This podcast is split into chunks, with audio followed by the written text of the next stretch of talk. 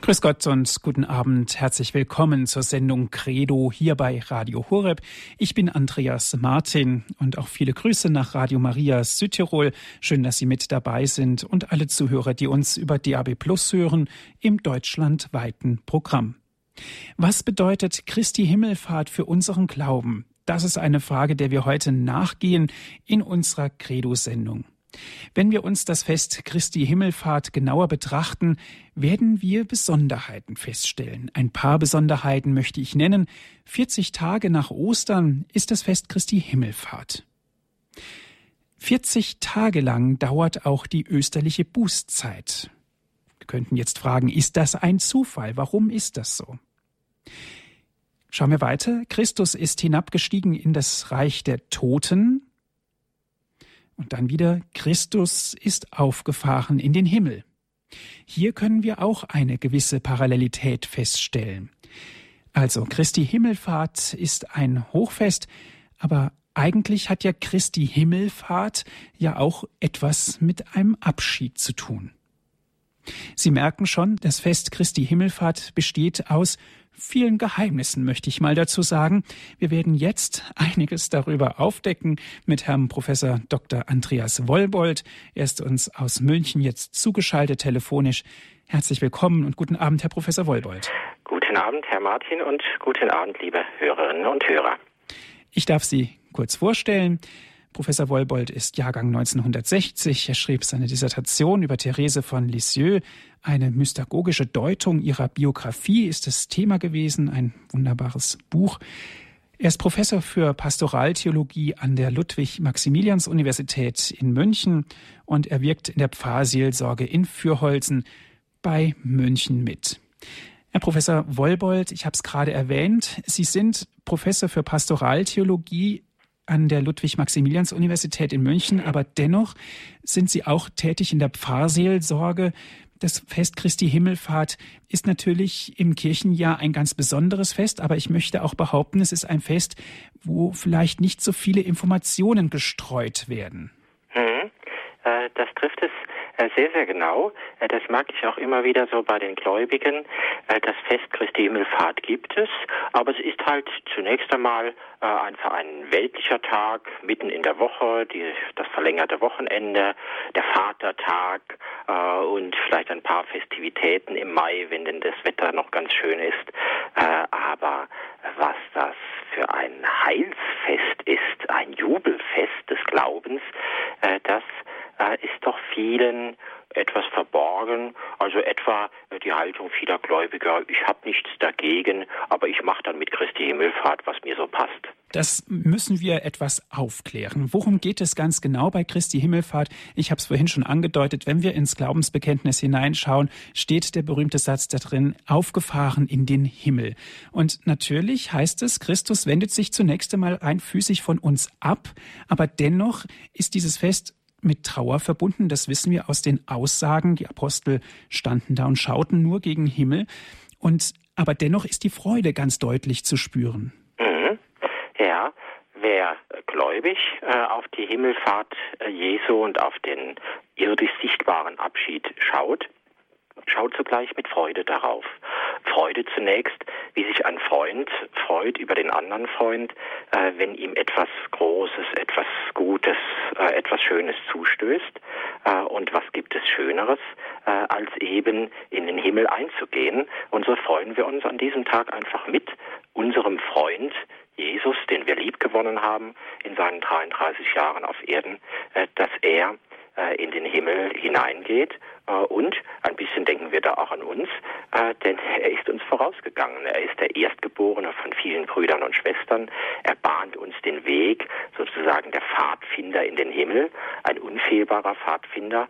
Und wenn wir dann schauen, er geht in den Himmel, in die Gemeinschaft Gottes ein, dann haben wir daraus Gewissheit, auch uns ist ein Weg bereitet. Er sagt uns selbst, im Haus meines Vaters gibt es viele Wohnungen und diese Wohnungen äh, hat er uns nun bereitet. Mhm. Herr Professor Wollbold, theologisch heißt es ja, er tritt aus aus menschlicher Natur und tritt ein in die göttliche Herrlichkeit. Was ist damit genau gemeint? Mhm. Ja, ähm, ich hoffe, äh, dass wir nicht zu kompliziert werden. Äh, denn äh, all diese dogmatischen Bestimmungen sind ganz notwendig und wichtig, aber sie sollen uns nicht abschrecken, sondern sie sollen unseren Glauben einfach nur klären und am Schluss einfach geradezu kindlich machen. Das wäre mein Wunsch.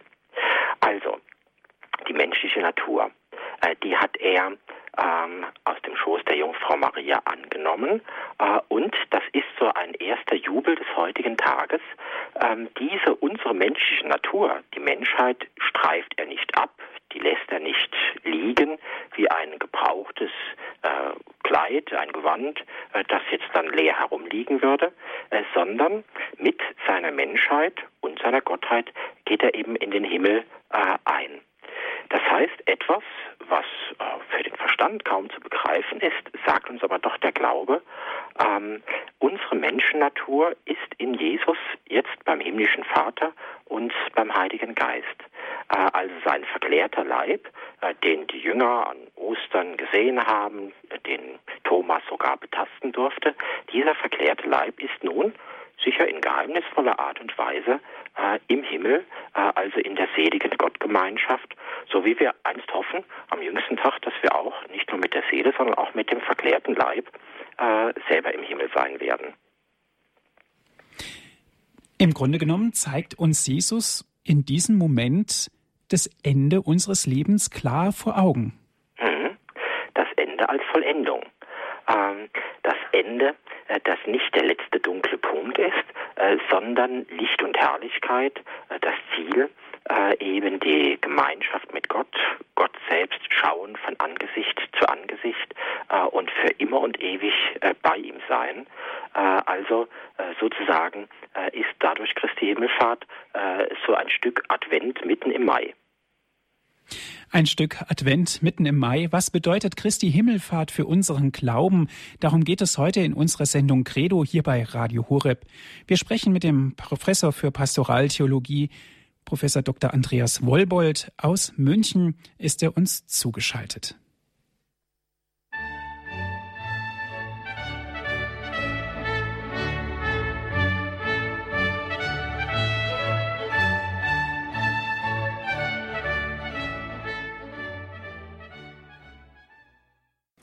Sie hören die Sendung Credo hier bei Radio Horeb. Was bedeutet Christi Himmelfahrt für unseren Glauben? Darüber sprechen wir heute mit Herrn Professor Dr. Andreas Wollbold. Er ist uns aus München zugeschaltet. Herr Professor, wir sind vor der Musikpause darauf eingegangen, Christus war Mensch, er war menschlicher Natur und ist in die göttliche Herrlichkeit eingetreten. Christus war Mensch mit Leib und Seele. Das heißt, er ist mit allen Facetten des Lebens ja auch in Berührung gekommen und kann so auch beim Vater für uns eintreten. Mhm, mhm. Ja, äh, das drücken Sie sehr, sehr äh, genau und ansprechend aus. Ähm, ich denke manchmal, es ist so ein bisschen äh, wie äh, das Sprichwort sagt, wenn einer Re eine Reise tut, dann kann er was erzählen. Ähm, Jesus hat eine äh, große Weltreise gemacht, 33 Jahre, äh, und er hat die Welt kennengelernt. Er hat die Welt der Beziehungen kennengelernt, die Innigkeit der Liebe zu Maria und Josef, die Freundschaft unter den Jüngern. Aber er hat auch Verrat und Niedertracht kennengelernt, äh, Hass und Feindschaft. Er hat ähm, auch Schmerzen und Leiden. Er hat die Bedürftigkeit des Hungerns und Dürstens, der Hitze, der Kälte. Äh, also im Grunde all das, was menschliches Leben ausmacht, was unsere Welt eben so weltlich prägt, all das hat er am eigenen Leib erfahren äh, und das vergisst er nicht. Das nimmt er mit. Äh, und insofern äh, ist es tatsächlich so, äh, wenn ich selber jetzt mitten in meiner Welt stehe und vielleicht darunter leide oder mich an etwas freue, da brauche ich nie denken, ach Gott, der ist doch so fern in seiner Seligkeit. Was hat er mit mir zu tun? Er ist im Himmel, ich bin auf Erden. Ah, da ist doch ein großer, unüberwindlicher Graben. Nein, dieser Graben äh, ist äh, überwunden, ist überbrückt äh, in Jesus, der Gottes Sohn ist, aber zugleich ist und bleibt äh, auch Mensch und als Mensch eben all das, was er sozusagen an Reiseerinnerungen mitgebracht hat, äh, eben dann auch äh, Gott seinem himmlischen Vater vorstellt. Insofern ist er wirklich der Mittler, der Fürsprecher für uns, unsere Brücke zu Gott, äh, unser hoher Priester, äh, wie wir vielleicht auch sagen, also der Brückenbauer zu Gott. Also in ihm sind wir Gott mit all unserem Menschlichen, so banal es vielleicht auch erscheinen mag, nah. Äh, und äh, das ist wunderbar, dass Gott uns an diesem Tag eben der Allernächste geworden ist. Mhm. Herr Professor Wolbold, sicherlich lehnen wir uns jetzt aus dem Fenster, wenn wir uns diese Frage stellen, war das das Ziel von Gott, Christus als Brückenbauer für uns zu senden? Ja, also äh, der heilige Ignatius von Loyola äh, lässt einmal in seinen Exerzitien ähm, äh, die Menschen betrachten, äh, wie die äh, allerseligste Dreifaltigkeit, Gott Vater, Sohn und Heiliger Geist, ähm, vor der Menschwerdung auf die Erde geschaut haben, die einen im Krieg, die anderen im Frieden, die einen reich, die anderen arm, die einen jung, die anderen alt, äh, aber äh, sie alle äh, waren fern von Gott. Sie waren in der Gefahr, verloren zu gehen.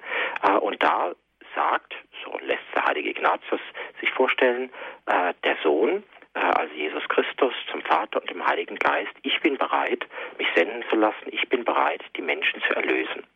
Das heißt, sein ganzes Werk ist eigentlich nichts anderes als äh, diesen Riss, äh, den es zwischen Gott und der Menschheit gibt, äh, wieder zu heilen, zu versöhnen, äh, zu überbrücken äh, und da eben Mittler, Priester, Fürsprecher zu sein, uns eben heimzuführen zu Gott, dass wir nicht in die Irre gehen, wie er selbst sagt, wie Schafe, die ohne Hirten sind. Also insofern ist eigentlich sein ganzes Heilswerk, alles, was er tut, ist nichts anderes als diese Brücke zu Gott aufrichten und sie fest und unverbrüchlich in alle Ewigkeit zu machen. Mhm. Wenn jetzt diese Brücke wegfallen würde, das heißt, wenn es keine Christi Himmelfahrt gäbe, wäre doch im Grunde genommen das Osterfest ja eigentlich nichts wert in dem Sinne. Ja, ja. Ähm, man kann sich das gut vorstellen. Die Jünger, äh, die bei den ersten Erscheinungen nach Ostern vielleicht ganz begeistert waren und äh, eigentlich gerne äh, diese innige Vertrautheit äh, mit dem auferstandenen Herrn ähm, bewahrt hätten. Äh, sie mussten lernen, nein, es ist gut für euch, dass ich weggehe. Äh, denn zum einen, nur dann kann er den Heiligen Geist senden, äh, also nach Christi Himmelfahrt kommt Pfingsten als die Vollendung. Und dann zum anderen, äh, die Jünger waren in der Gefahr, nur diese nette Vertrautheit des kleinen Freundeskreises zu haben. Äh, also sagen, jetzt ist wieder alles gut, jetzt sind wir mit Jesus zusammen, jetzt passiert uns nichts mehr und wir sind auch ein bisschen stolz auf ihn und alles ist gut. Aber das Werk Jesu war ja nicht nur die zwölf Apostel oder vielleicht die 70 Jünger oder noch ein paar mehr äh, dazu beglücken, sondern eben die ganze Welt zu erlösen. Das heißt, sie dürfen jetzt gar nicht in dieser bloß innigen Vertrautheit mit dem leibhaft gegenwärtigen Herrn verharren, sondern sie müssen sich rüsten hinauszugehen, das Evangelium zu verkünden in aller Welt, angefangen von Jerusalem. So jedenfalls stellt uns der heilige Lukas das dar.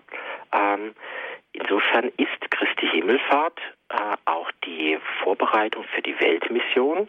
Wir dürfen uns in Dienst nehmen lassen an der Erlösung der Welt. Schauen wir einen Schritt weiter. Christus fährt auf in den Himmel und jetzt kommt was ganz Besonderes. Er sitzt zur Rechten Gottes des allmächtigen Vaters. Der rechte Platz ist ein Ehrenplatz. Ja, äh, ein Ehrenplatz und zugleich ein Platz der Vollmacht. Also wenn man es vielleicht äh, von diesem ähm, äh, von diesem Kinderspiel her äh, sich ein wenig begreiflich machen darf, ähm, mit aller mit allem Vorbehalt gegenüber Gott. Ne?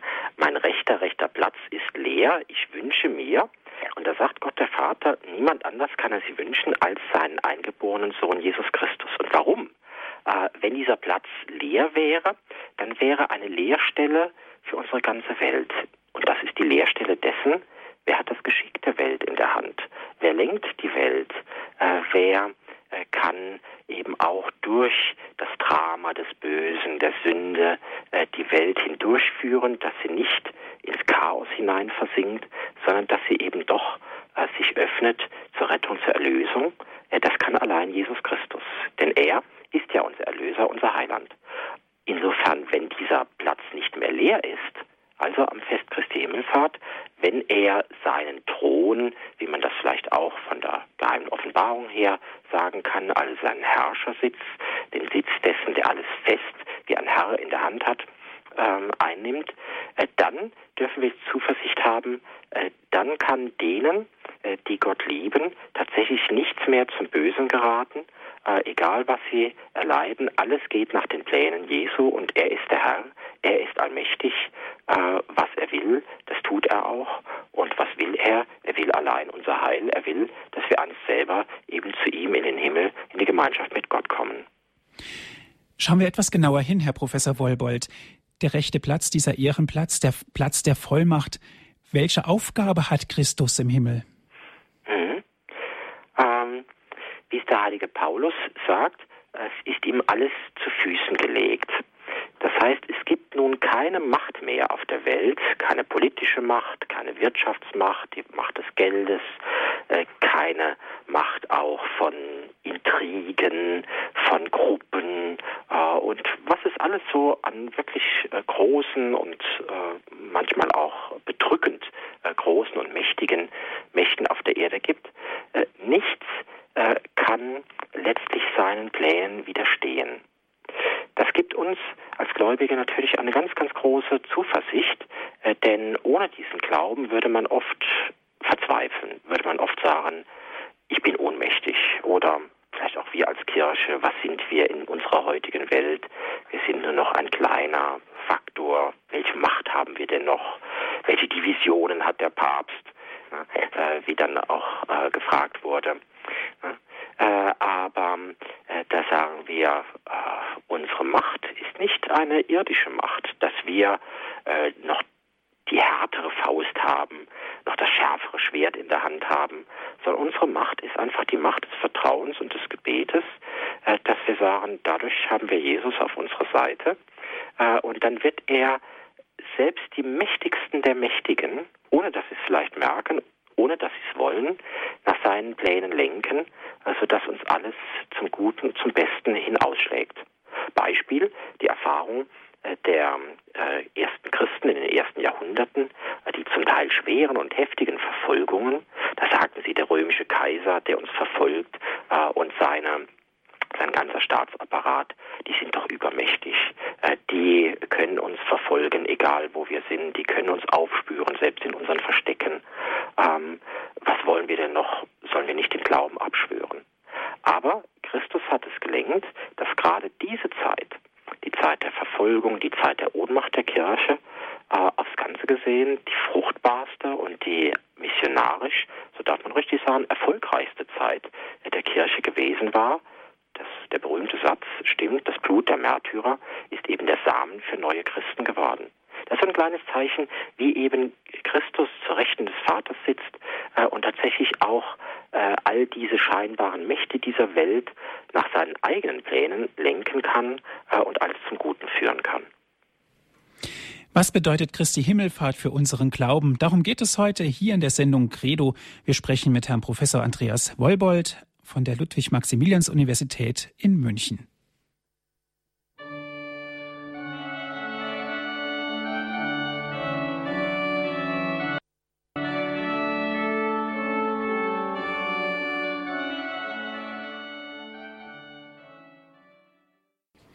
Sie hören die Sendung Credo hier bei Radio Horeb. Mein Name ist Andreas Martin. Was bedeutet Christi Himmelfahrt für unseren Glauben? Darum geht es heute. Darüber sprechen wir mit Herrn Professor Dr. Andreas Wollbold.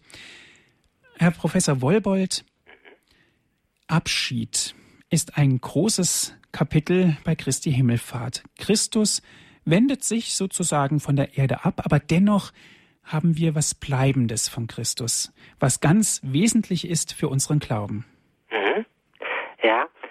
Glaube, beide Aspekte sind wichtig für einen realistischen, nüchternen äh, und zugleich kräftigen Glauben. Das eine, Abschied, das heißt, wir haben Jesus nicht mehr sichtbar vor Augen, äh, vor leiblichen Augen. Äh, das soll man nicht unterschätzen, denn ich glaube, äh, es gibt doch auch viele, mich selber auch eingeschlossen, äh, die zumindest manchmal so in schwachen Stunden äh, dann so die Apostel und die ersten Jünger beneiden. Ja, die haben den auferstandenen Herrn gesehen. Thomas konnte ihn sogar berühren. Ja, dann wäre mein Glaube ja viel kräftiger und äh, da gäbe es keine Zweifel und keine Schwachheit. Äh, dann wäre ich doch mit Sicherheit ein Heiliger. Ähm, und da hören wir aber das Wort des Herrn, es ist gut für euch, dass ich gehe. Die Sichtbarkeit allein macht es nicht. Ähm, ganz im Gegenteil. Ähm, das Johannesevangelium äh, sagt nach ähm, dem Evangelium mit dem äh, Thomas, äh, der ihn berühren durfte, selig, die nicht sehen und doch glauben. Also die eigentliche Seligkeit des Glaubens ist es, ähm, überzeugt sein von dem, den ich nicht sehe. Äh, und tatsächlich, gerade das macht ja erst den Glauben äh, wirklich zu etwas äh, Großartigem und Persönlichem. Nicht, dass ich so banal sage, ich sehe es und deshalb gibt es mir im Grunde auch gar nichts mehr äh, zu fragen, sondern es ist so und damit basta, äh, sondern ich vertraue, ich gehe auch in das Dunkel hinein. Äh, ich weiß, dass das Unsichtbare wirklicher ist als das Sichtbare. Ich erhebe mein Herz zum Himmel. Ähm, also all diese Bewegung, die wichtig für den Glauben ist, äh, vom Sichtbaren zum Unsichtbaren, äh, sich auch vertrauensvoll anvertrauen dem Herrn, äh, das ist das eine bei dem Thema Abschied. Aber das andere ist, und das ist ein vielleicht noch größeres Wunder, der Herr lässt uns auch nach seiner Himmelfahrt jetzt nicht ohne sinnlich erfahrbare Zeichen. Und das sind ganz besonders äh, eben die sieben Sakramente. Da ist etwas Sinnliches. Das Wasser der Taufe, Brot und Wein der Eucharistie, äh, die Salbung mit dem Grisamöl bei der Firmung und so weiter. Äh, also da ist etwas Sichtbares, aber jetzt kommt der Glaube hinzu, der vom Sichtbaren zum Unsichtbaren übergeht und er sagt, ja, das sind jetzt nicht nur schöne menschliche Rituale, die ein Priester oder ein Bischof vollzieht. Und dann kann man sich irgendwelche netten religiösen Texte dabei aussuchen äh, oder Gedanken machen. Nein, äh, in dem, was hier sichtbar, sinnlich erfahrbar geschieht, da ist Osterbegegnung mit dem Herrn. Da ist er zwar unsichtbar, aber wirklich wirksam gegenwärtig. Also etwa bei der Taufe eines Säuglings, rein äußerlich gesehen, da schauen dann die Leute oft, schreit der Säugling oder lächelt er dabei. Das ist menschlich alles ganz schön, aber der Glaube muss jetzt einsetzen und muss sagen, und genau in dem Moment, äh, wo der Säugling vielleicht noch gar nicht viel davon mitbekommt, aber genau in dem Moment wird äh, dieses Kind äh, von Jesus in die Arme geschlossen. Genau in dem Moment sagt er, lasst dieses Kind zu mir kommen, hindert es nicht daran. Er zieht in sein Herz ein und bleibt für ein ganzes Leben darin. Also die Sakramente sind uns gegeben, damit wir sozusagen etwas für unsere menschlichen Sinne haben, aber dass wir die menschlichen Sinne auch gläubig gebrauchen und das heißt, dass wir sie wie ein Sprungbrett benutzen, von diesem sichtbaren Zeichen, also dem Wasser der Taufe etwa, hinspringen, kraftvoll springen äh, zu dem, äh, der die Sakramente selbst in der Hand hat, nämlich Christus. Was wäre unsere Kirche, was wäre der katholische Glauben ohne die Sakramente? Diese Frage könnten wir uns natürlich dann im Anschluss stellen. Mhm. mhm. Im Grunde genommen ist das ja sozusagen eine Bestätigung der Sakramente, was da passiert ist. Ja, ja. Also wenn wir es nochmal von Christi Himmelfahrt nehmen, es ist diese Doppelbewegung, er geht von uns weg, er geht heim zum Vater, aber zugleich in den Sakramenten äh, geht er immer nochmal den umgekehrten Weg. Er kommt vom Himmel herab, man darf sich das ruhig auch ein bisschen so vorstellen, äh, mit einem einfachen Glauben. Ne? Er kommt vom Himmel herab, um uns in diesem heiligen Zeichen nahe zu sein. Zuhöchst natürlich in der Eucharistie, in der Wandlung, äh, dass zwar die, die Sinne bloß weiterhin Brot und Wein sehen, aber der Glaube sagt, nun ist er da und ich darf nicht weniger als der heilige Thomas ausrufen, mein Herr und mein Gott und vor ihm auf die Knie fallen. Herr Professor Wolbold, gehen wir einen Schritt nochmal zurück und zwar wieder so schön auf die Erde sozusagen. 40 Tage nach dem Osterfest ist Christi Himmelfahrt und 40 Tage dauert aber auch die österliche Bußzeit an. Mhm. Das ist ja eine Parallelität, kommt ja nicht von ungefähr, das hat ja einen tieferen Grund. Ja, äh, zunächst der äh, Anlass ist natürlich einfach biblisch. Jesus hat 40 Tage in der Wüste gefastet, deshalb haben auch wir 40 Tage der Fastenzeit. Äh, und dann, der heilige Lukas berichtet uns am Anfang der Apostelgeschichte, dass Jesus äh, den Seinen äh, 40 Tage hindurch erschienen sei und vom Reich Gottes gesprochen habe und dann äh, sei er in den Himmel aufgefahren. Äh, also der 40. Tag nach Ostern ist Christi Himmelfahrt. Äh, aber äh, das ist sozusagen nur die Ebene der Realien. Das hat aber auch eine symbolische Bedeutung. Äh, und zwar muss man ja jetzt bedenken, mit ähm, Christi Himmelfahrt ist die Osterzeit nicht zu Ende, sondern sie geht nochmal zehn Tage weiter bis Pfingsten. Das heißt, die österliche Zeit ist insgesamt 50 Tage, während die Fastenzeit nur 40 Tage ist. Und das kann man zum Beispiel auch geistig nehmen. Die Fastenzeit, das ist die Zeit, wo wir uns menschlich bemühen, um Umkehr, um Erneuerung, um Reinigung. Äh, aber die Osterzeit ist die Zeit des Geschenkes, die Zeit der Gnade, die Zeit der Sakramente, wo wir überwältigt werden von der Nähe Gottes. Äh, und da wird uns dann gesagt, und das ist nochmal größer, 50 Tage, als unser menschliches Bemühen, 40 Tage. Äh, also Gottes Gnade überwältigt uns. Äh, sie ist immer noch mal reicher äh, als all unser, unser menschliches Tun. Herr Professor Wolbold, schauen wir mal auf den aktuellen Lebensbezug für Christi Himmelfahrt. Was sagt uns das Fest heutzutage aus? Mhm. Also, wie ich eingangs schon mal sagte, ich fürchte, dass es vielen äh, nicht mehr so schrecklich viel sagt. Es ist ein schöner freier Tag in einer schönen Frühlingsjahreszeit. Für viele ist es der sogenannte Vatertag, der mehr oder weniger feuchtfröhlich begangen wird. Ähm, aber in all dem äh, ist wohl doch der tiefere Glaubenssinn mehr verschüttet als wirklich freigelegt. Ähm, was sagt uns dieses Fest? Ich glaube, es sagt uns sehr, sehr viel. Äh, das eine, es ist der Tag der Vollendung Jesu.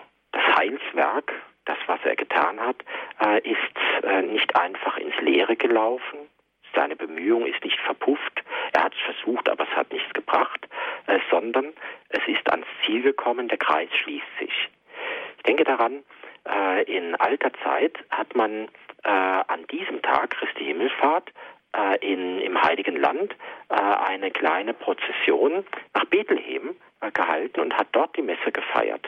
Äh, das heißt, äh, man hat ja gesagt, hier hat es begonnen, da ist Jesus Mensch geworden äh, und hier ähm, an diesem heutigen Tag Christi Himmelfahrt ist uns ist die Menschheit Jesu eben in die Vollendung eingegangen. Ähm, insofern ist dieses Fest, das ist vielleicht das nächste, auch so das optimistischste aller Feste, das Fest, an dem äh, vielleicht äh, dieses Wort gilt, äh, alles wird gut. Nicht in einem banalen Sinn, beschönigend, beschwichtigend, sondern in einem Glaubenssinn. Alles wird gut für den, äh, der eben den Herrn liebt und ihm die Treue hält. Ein ganz weiterer äh, Aspekt, äh, den ich sehe, heute ist der Geburtstag des Gebetes, des wirklich christlichen Gebetes. Denn als Christ beten heißt ja im Namen Jesu beten. Und wenn er zu Rechten des Vaters sitzt, wenn er sich für mich zum Dolmetscher und Fürsprecher macht, da bin ich ganz sicher, äh, bei einem so wunderbaren äh, Fürsprecher wird tatsächlich alles, was ich erbitte, natürlich nach dem Willen Gottes, äh, auch erfüllt werden. Das Bittgebet ist nicht ein Schrei der Verzweiflung, äh, sondern äh, es ist ein Ausdruck der kindlichen Gewissheit, äh, Jesus, mein Bruder, wird beim himmlischen Vater äh, alles für mich ins Reine bringen. Äh, und schließlich, auch da haben wir darüber gesprochen, die Wiederkunft Christi, so wie wir ihn haben zum Himmel auffahren sehen, wird er einst wiederkommen. Wiederkommen in Herrlichkeit. Wiederkommen als Richter der Lebenden und der Toten, ein ernster Gedanke, zugleich aber auch als Retter all derer, die in dieser Welt sich vielleicht verloren vorkommen, die von den Mächten dieser Welt auch mit Füßen getreten werden, die zum Beispiel schwer unter Bosheit, Sünde äh, anderer zu leiden haben. Und heute haben wir die Hoffnung, äh, der Herr wird wiederkommen und dann wird vollkommene Gerechtigkeit und vollkommener Friede herrschen. Das sind so einige Gedanken, die dieses Fest Christi Himmelfahrt auch für uns als Gläubige so meine ich, greifbar, anschaulich äh, und im letzten auch liebenswert und dankenswert äh, machen. Das sind ganz wichtige Aspekte. Diese Frage möchte ich auch ganz gerne mal an Sie weitergeben, liebe Hörerinnen und Hörer. Was ist Ihr Lebensbezug zu Christi Himmelfahrt? Welche Bedeutung hat für Sie dieses hohe Fest? Gerne dürfen Sie jetzt mitsprechen, natürlich auch jederzeit Fragen stellen. Rufen Sie an, direkt hier in das Studio. Das Thema unserer Credo-Sendung heute Abend lautet, was bedeutet Christi Himmelfahrt für unseren Glauben? Was bedeutet Christi Himmelfahrt für Ihren Glauben? Wir sind im Gespräch mit Herrn Professor Dr. Andreas Wollbold. Er ist Professor für Pastoraltheologie an der Ludwig-Maximilians-Universität in München.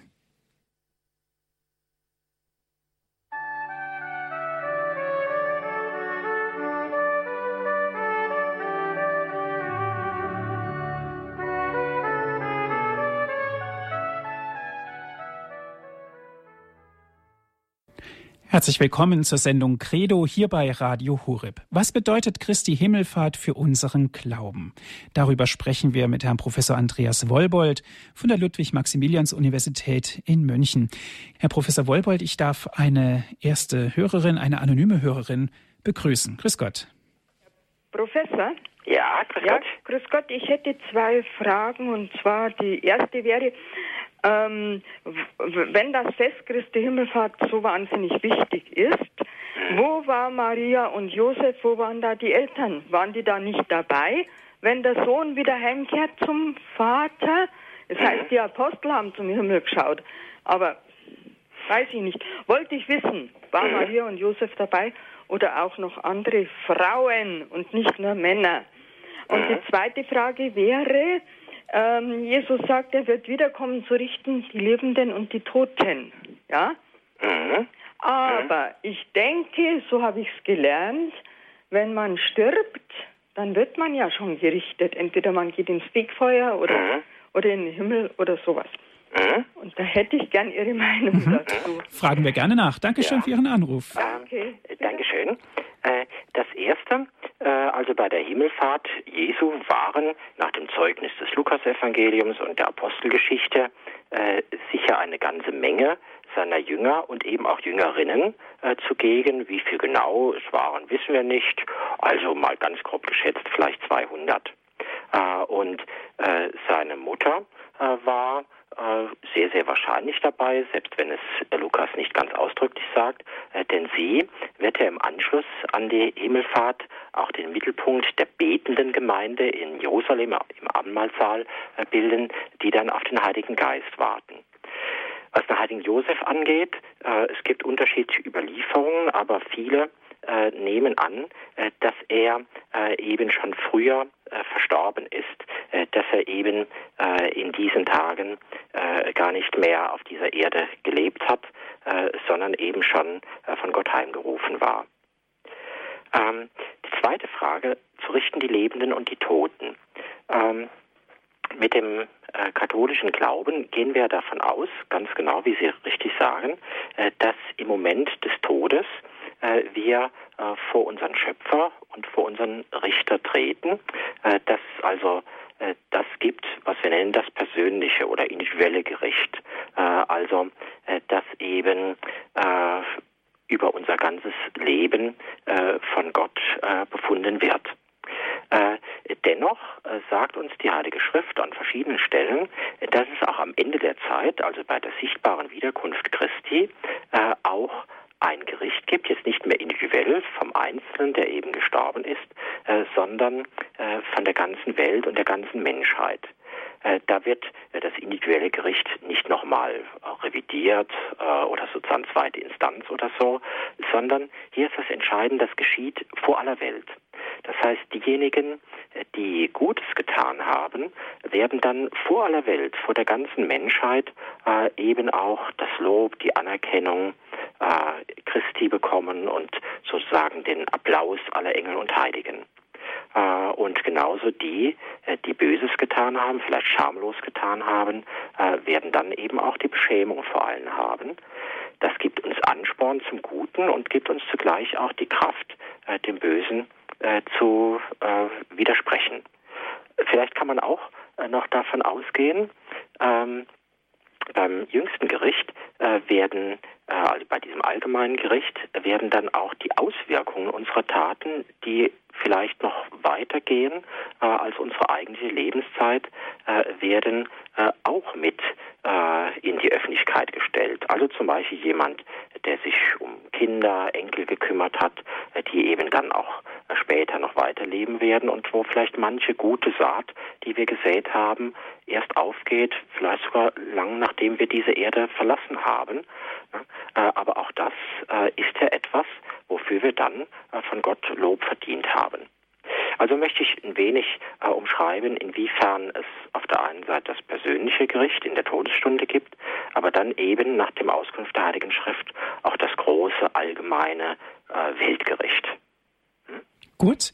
Dankeschön, Herr Professor, für Ihre ausführliche Antwort. Es geht jetzt weiter mit Herrn Dr. Desloch. Er ruft an aus München. Grüß Gott, Herr Dr. Desloch.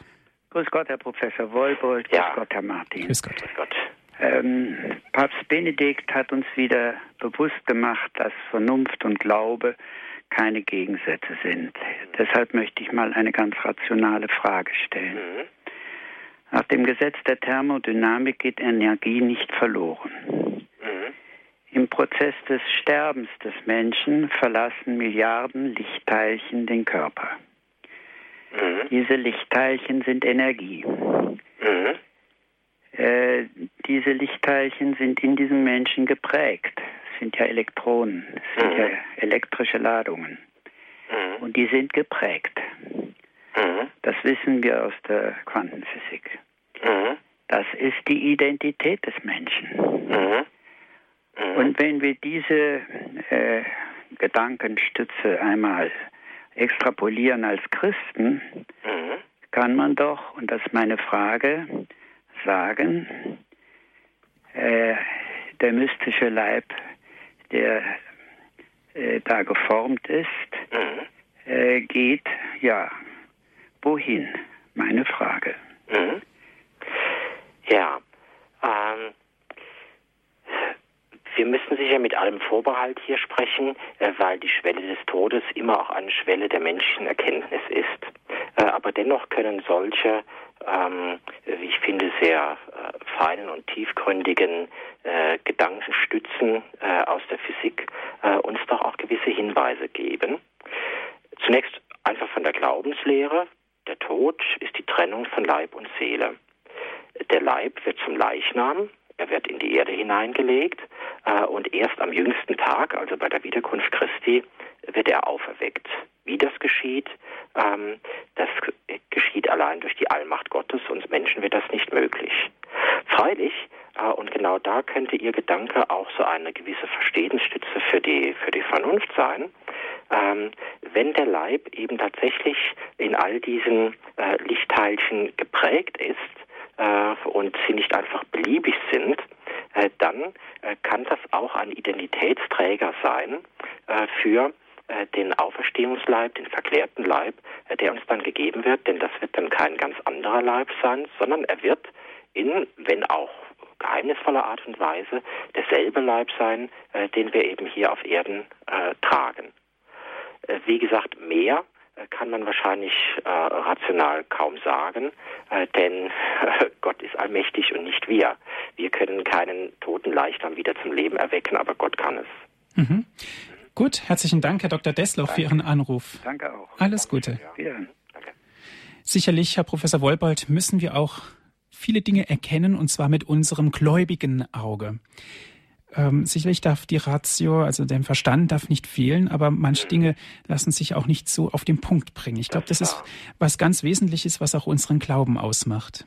Ja, also Glaube widerspricht nicht der Vernunft, äh, aber Glaube überragt die Vernunft. Mhm. Ähm, und zwar nicht einfach so irrational oder so bloß gefühlvoll, sondern er überragt die Vernunft, weil der Glaube sich ja auf Gott richtet. Und Gott ist allmächtig, Gott ist reiner Geist, Gott ist ewig. Also alles etwas, was es sonst aus unserer Welt und aus dem, was unsere Vernunft prägt, ja gar nicht gibt. Also wie soll ich mir mit der Vernunft einen vorstellen, äh, dem nichts unmöglich ist? Ne? Das ist die Gefahr, dass sich dann die Vernunft verschließt und sagt, äh, das kann es nicht geben äh, und deshalb ist das, was in der Bibel steht, zum Beispiel zur Jungfrauengeburt oder zur leibhaften Auferstehung oder eben auch zur, zur Christi Himmelfahrt, das sind nur fromme Märchen. Nein, sind es nicht. An Gott glaube, glaube ich, dass er Dinge tun kann, die kein Mensch tut. Mhm. Es geht weiter mit Herrn Göb. Er ruft an aus der Rhön. Grüß Gott, Herr Göb. Grüß Gott. Ich möchte äh, nur meinen Kommentar dazu geben, woher das Fest Himmelfahrt wirklich stammt. Mhm. Ich bin Frühgeschichtler, mhm. habe da als Fremdenführer gearbeitet. Äh, Himmelfahrt es kam nicht aus dem christlichen Bereich. Sie stammt aus einem alten äh, keltischen Brauch, der um, die, äh, um den Vollmond des Mai gefeiert wurde. Und zwar der Beginn des Neu äh, zweiten Halbjahres und des Sommerbeginn. Und Himmelfahrt war der spezielle Wettersegen. Mhm. Und da waren wichtig die äh, Prozessionen zum Hausberg. Jeder Ort hatte seinen Hausberg, der dem Wettergott ge, äh, geweiht war. Dort ist er durch die Felder gezogen, an verschiedenen vier Punkten, wie immer, die vier Himmelsrichtungen hat man äh, Altäre aufgebracht und Bitten, Bittgottesdienst abgehalten. Und mhm. auf dem Hausberg hat man ein Opfer dargebracht. Unter anderem sollte es auch das Bockbier daher stammen, weil man der, der Wettergott hatte ein, als Synonymtier einen äh, Bock, der für Unwetter verantwortlich war. Und ist dann zurück und hat diesen Tag dann gefeiert in der äh, Hoffnung auf, auf den, eine gedeihliche Ernte und gedeihliche Wetter. Mhm. Das ist jetzt eine ganz andere Herangehensweise. Herr Professor Wollbold, wie stehen Sie zu dieser Herangehensweise? Ja, äh, also es gibt natürlich im außerchristlichen Raum äh, viel Brauchtum und auch äh, religiöse Riten und so weiter, die äh, oft jahreszeitlich oder eben mit Natur, Schöpfung und den Bedürfnissen des Menschen, vor allem der ländlichen Welt, äh, verbunden sind. Ähm, wir wissen aber heute, äh, dass ähm, äh, da äh, nur sehr geringe Einflüsse äh, direkt ähm, für das Entstehen der christlichen Feste äh, gegeben ist, sondern äh, diese sind eben doch ganz aus dem jüdisch-christlichen heraus entstanden und geprägt worden. Sie haben wohl dann in späterer Zeit in volkskirchlichen äh, äh, Regionen äh, oft auch manches von diesem Brauchtum an sich gezogen.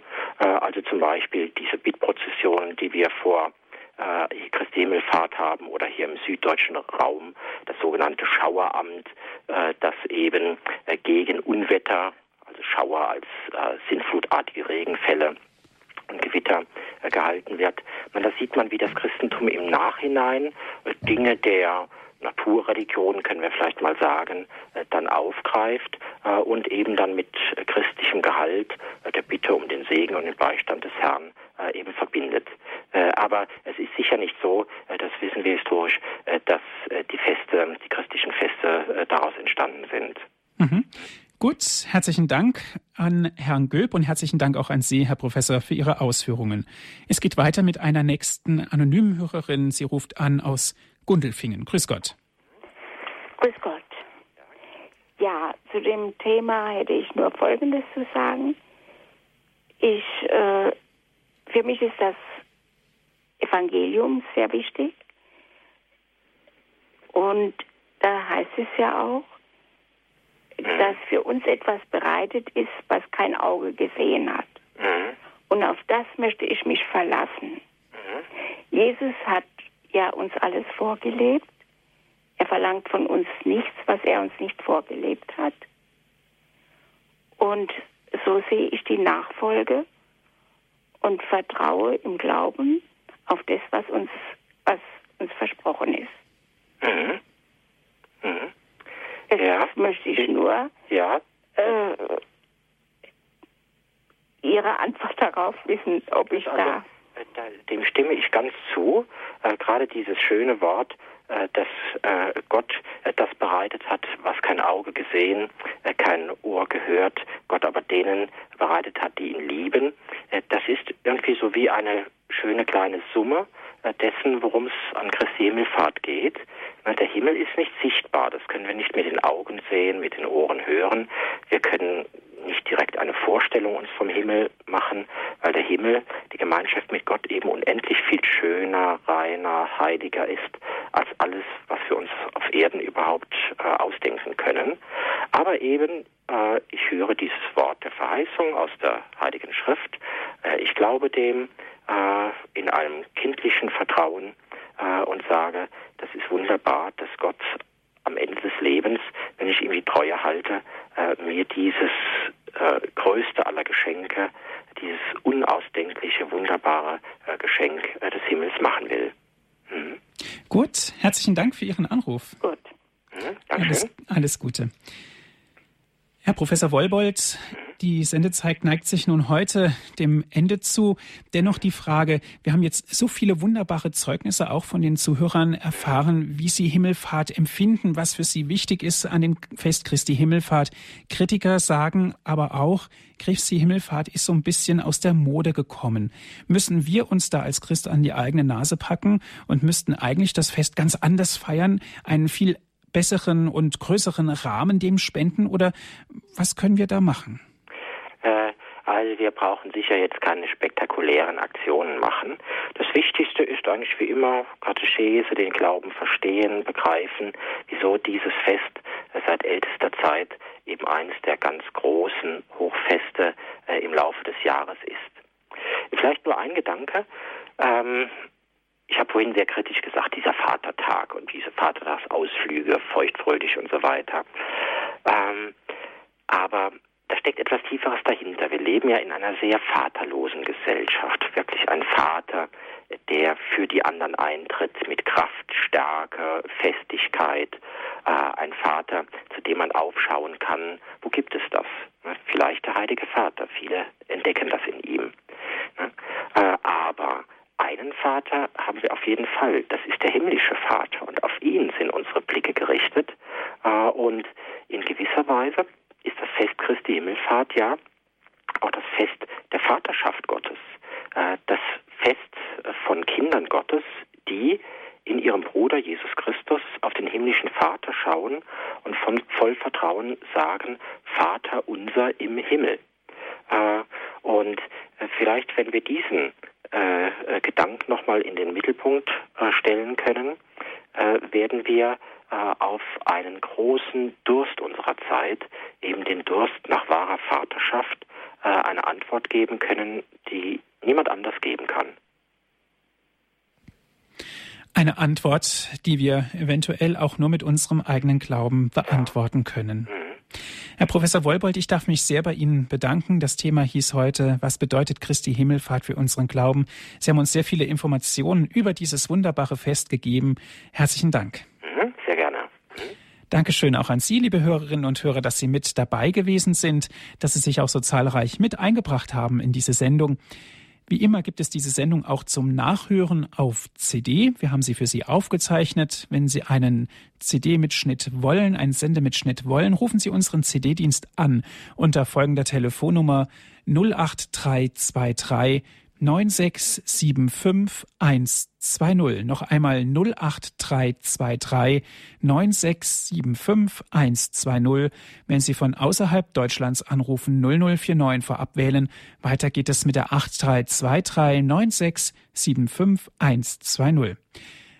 Einfach gibt es die Sendung auch zum Herunterladen auf dem Computer. www.hore.org ist unsere Internetadresse. Nutzen Sie dort unser Download- und Podcast-Angebot www.hore.org. Herr Professor Wollbold, ich darf Sie zum Ende dieser Sendung um den Segen bitten. Mhm, gerne. Der Herr sei mit euch. Und mit deinem Geiste. Auf die Fürsprache der allerseligsten Jungfrau Maria und aller Engel und Heiligen segne, behüte und stärke euch der allmächtige Gott, der Vater und der Sohn und der Heilige Geist. Amen. Es verabschiedet sich Ihr Andreas Martin.